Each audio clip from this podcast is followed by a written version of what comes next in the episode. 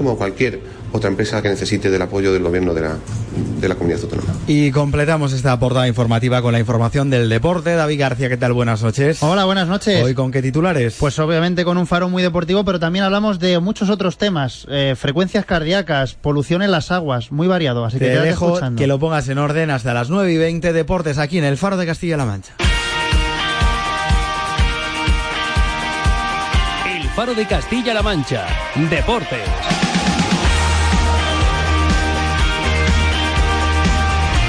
Muy buenas noches a todos, bienvenidos a este tiempo de deporte en el Faro de Castilla-La Mancha que va a ser el preludio, el aperitivo de lo que viene después a las 10 Castilla-La Mancha en juego con la Supercopa de España, partido de ida Athletic Barça y con novedades en el 11 del Barça que ahora enseguida vamos a puntualizar con Agustín Alejandre. Antes, resto de la actualidad del día, por ejemplo, también tiene que jugar hoy el Atlético de Madrid. Armando Clavero, muy buenas. Muy buenas, García. Será a partir de las 10 de la noche ese encuentro del Atlético de Madrid en el Trofeo Carranza frente al Cádiz. Por cierto, Godín duda por una ampolla en su pie izquierdo. Hablando de fútbol, Roberto Soldado vuelve a la Liga Española de manera oficial, ya es nuevo jugador del Villarreal. En tenis, Rafa Nadal juega esta madrugada en el Master 1000 de Montreal por una plaza en semifinales ante el japonés Nishikori.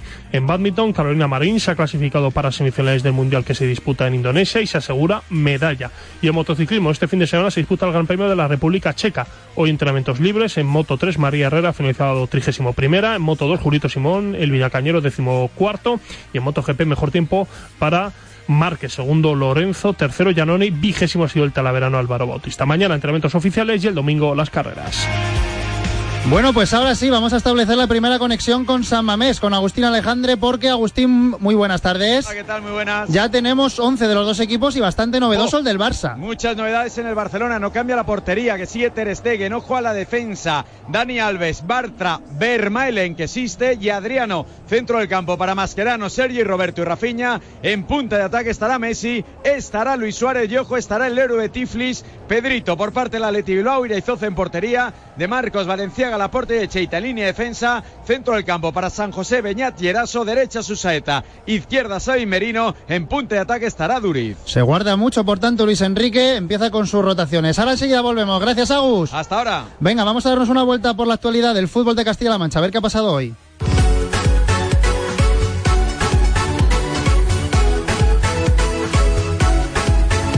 Hoy el repaso a la actualidad, Armando, lo empezamos con una malísima noticia porque ya conoce Héctor, el defensa de la Roda, la lesión que tiene y es bastante grave. Sufrió un pinchazo el otro día en el gemelo en el partido disputado ante el Villarrobledo y ya sabemos los resultados y como comentas no son nada buenos. Sufre una rotura de grado 1-2 del gemelo del suelo. Va a estar entre 6 8 semanas, es decir, aproximadamente dos meses, más luego el tiempo que va a tardar en entrar a jugar con el equipo. Así que un buen tiempo va a estar Héctor fuera de los terrenos del juego. Ánimo para él y que se recupere lo antes y lo mejor posible, sobre todo. En el Toledo, hoy ha hablado Sorribas, el secretario técnico, en la presentación de Echaide y de Snyder. ¿Y cómo ha dejado la composición de la plantilla? ¿Cerrada ya o deja la puerta abierta a que venga alguien más? Bueno, digamos que prácticamente cerrada le escuchamos, aunque viene verdad que queda la posibilidad de que llegue un último refuerzo. Él prácticamente ya da la plantilla por concluida. El 99% de la plantilla la tenemos, tenemos un, un plantillón. Ahora todavía tenemos una bala. Y esa bala es verdad que hay que guardarla. No es seguro que vaya a ocurrir, ¿eh? yo creo que la plantilla se puede dar casi por cerrada y es una situación que se daría, dadas las circunstancias, y si saliera algo que pudiera encajar dentro del presupuesto del Toledo, claro. Bueno, pues veremos. Y después de la llegada de Adrián Jiménez, el defensa central sub-23, llega esa última bala, que seguramente sería alguien de los puestos de ataque. Y ya conocemos, Armando, cuál va a ser el primer equipo de Castilla-La Mancha afectado por el virus FIFA. Llega pronto, se trata de John, el delantero del Albacete, ha sido convocado con Honduras para los dos próximos amistosos y se va a perder la jornada de Liga ante el Oviedo y el partido de Copa del Rey ante la Llagostera. Eh, agenda del fin de semana de amistosos. Tenemos mañana siete y media el Deportivo Guadalajara Alcorcón en la presentación del equipo alcarreño. A las 8 Socuellamos Valencia Mestalla. A las 9 el Trofeo Ferias con el Club Deportivo Toledo Conquense. 9 y media para el Cartagena Albacete. Y el domingo a las 9 Jumilla frente a la Roda. Y te destaco también, por el mismo precio, un par de amistosos. Mañana, por ejemplo, 8 y media el Mancharreal Villarrobledo. Mancharreal ganó al Socu el otro día. Y el Villarrobledo viene de caer con ese pito ante la Roda. Así que vamos a ver el conjunto roblense, que es uno de los llamados a destacar en el grupo 18. Y el domingo a las 8 y media, por ejemplo, el Almagro Ciudad Real. La ida de las semifinales de la Copa Diputación. Pues eso es lo que deja de sí este viernes 14 de agosto. Vamos a hablar de más asuntos. Vamos a hablar de preparación física. Venga.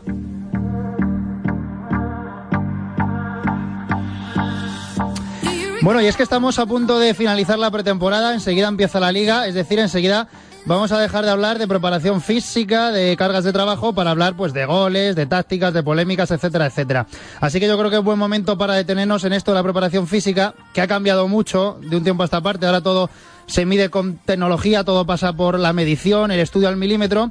Y precisamente un equipo de Castilla-La Mancha, eh, el Club Deportivo Toledo, ha sido objeto de estudio en concreto sus jugadores, de los datos y parámetros físicos que están eh, teniendo y produciendo tanto en entrenamientos como en partidos. Javier Sánchez es profesor de Ciencias del Deporte de la Universidad Católica de Murcia y es también eh, miembro del Grupo de Investigación IGOI de la Universidad de Castilla-La Mancha. Hola Javier, muy buenas. Muy buenas tardes. Bueno, así que tú has estado siguiendo toda la pretemporada del Club Deportivo Toledo eh, en este marco, en el marco de este estudio, midiendo, pues eso, todos los datos físicos y todos los parámetros que, arrojan los futbolistas, ¿verdad?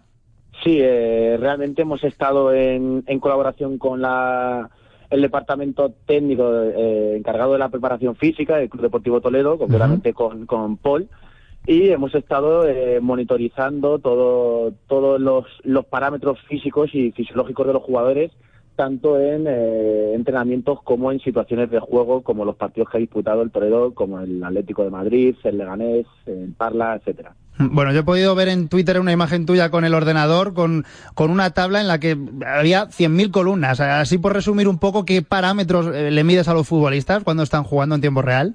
Sí, realmente los GPS nos aportan una, una gran cantidad de información, eh, muchas variables, pero bueno, a, grosso modo, pues eh, nos aportan datos como la distancia recorrida por el jugador, la frecuencia cardíaca, los impactos que recibe, eh, la carga interna, la carga metabólica, incluso eh, el imbalance o desequilibrio del jugador que, se suele producir eh, momentos previos a, sufrir una lesión o como consecuencia de la, de la fatiga derivada de, la, de, las propias acciones del juego. Eh, esto es importante porque además el Club Deportivo Toledo está teniendo bastante mala suerte con el tema de las lesiones musculares o las sobrecargas. Eh, este parámetro te permite, digamos, que eh, es una especie de, alarma que salta cuando el jugador tiene riesgo de lesión, ¿verdad?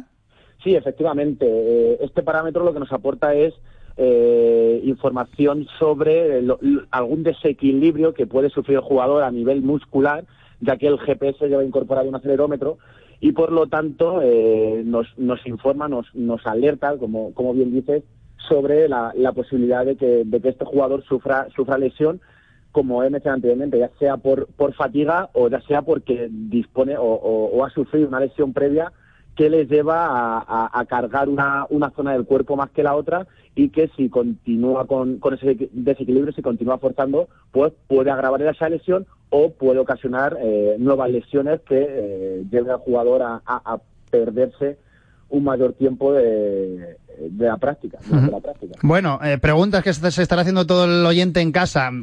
¿Qué jugador destaca más así a simple vista? Aunque luego lo tenéis que analizar más pormenorizadamente, pero el que salta a simple vista porque sea más rápido, porque está como un toro, porque aguanta más. nómbrame un par de ellos que te sorprendan físicamente.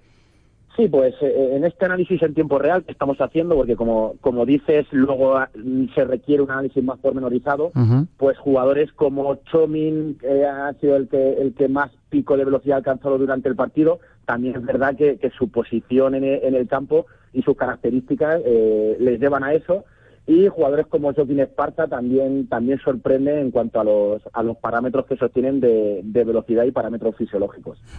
Bueno, además un estudio que eh, digamos que está en, en auge, ¿no? Porque me has dicho que lo vais a poner en práctica con más clubes.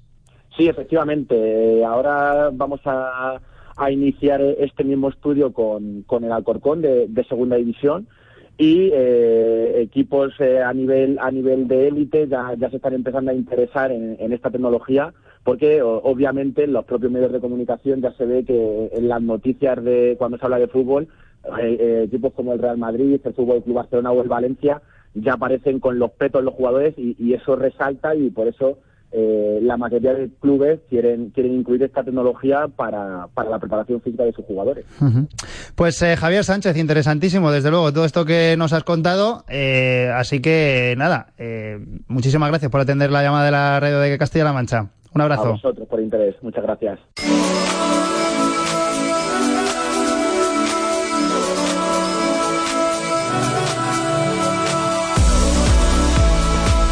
Armando, sigue la cuenta atrás para Río. De hecho, ya queda menos de un año. La semana pasada se cumplía justo el año menos uno para esa cita olímpica en Río de Janeiro. Y es noticia de los últimos días. De hecho, hoy hablábamos con Paco Cubelos, uno de nuestros deportistas regionales que más opciones tienen de estar allí. Eh, la suciedad de las aguas en las que se van a competir, en las que van a producirse varias pruebas en, Río de Janeiro. De hecho, todos aquellos que están entrenando, hablamos de piragüismo allí, probando, ya queda un año como tú bien dices, pues no andan muy contentos por cómo se han en qué condiciones se han encontrado el agua con el que están entrenando. De hecho, más de uno decía que merecía más la pena esperar, entrenar en, aquí para luego marcharte allí y apurar todas tus opciones hasta el último momento. Pero nos hemos encontrado también con un caso especial, como es el de el trialeta Fernando Alarza, el talaverano, que hace bien poquito estuvo en Río con un Gran Prix y allí donde ganó por cierto Gómez Noya y donde ya se ha asegurado la plaza para test, eh, a un año vista para, para, probar un poco todo de vista con vistas a Río. Y ya tiene la plaza asegurada para los Juegos, él quedaba un décimo y él ha estado allí y nos comentaba el otro día que, que, tampoco estaba tan mal la cosa. Entonces, pues bueno, para sopesar un poco también distintas opiniones, a ver qué es lo que hay. Sí, también de otro de los atletas de Castilla-La Mancha, de los deportistas, mejor dicho, de Castilla-La Mancha, que lo tiene bastante bien para estar el año que viene en la cita olímpica y que nos puede servir de referencia. Fernando Larza, muy buenas. Hola, muy buenas. Bueno, pues tú dirás, hace poquito has estado por allí, ¿es para tanto la cosa, para andar tan asustado como andaba el bueno de Cubelos esta mañana? Bueno, sí es verdad que, que nosotros también fuimos un poco con, con bueno pues alarmados no porque porque sí que recibíamos informes de que de que la suciedad del agua pues pues quizás superaba un poquito eh, o ponía un poquito en riesgo la salud de, los atletas.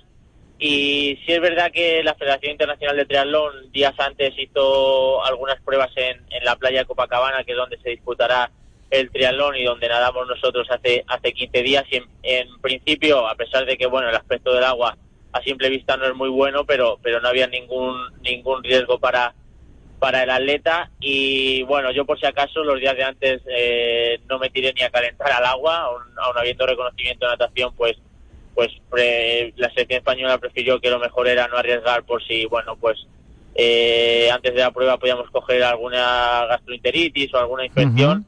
Y si es verdad que el día de la prueba, bueno, pues pues no te queda más remedio que tirarte y yo por lo que sé ningún atleta eh, pues ha tenido ningún problema posterior a la prueba ni, ni nada parecido pero bueno eh, lo que es Copacabana el agua no es muy apetecible el bañarse cuando lo ves desde fuera pero en principio pues no conlleva ni ningún riesgo.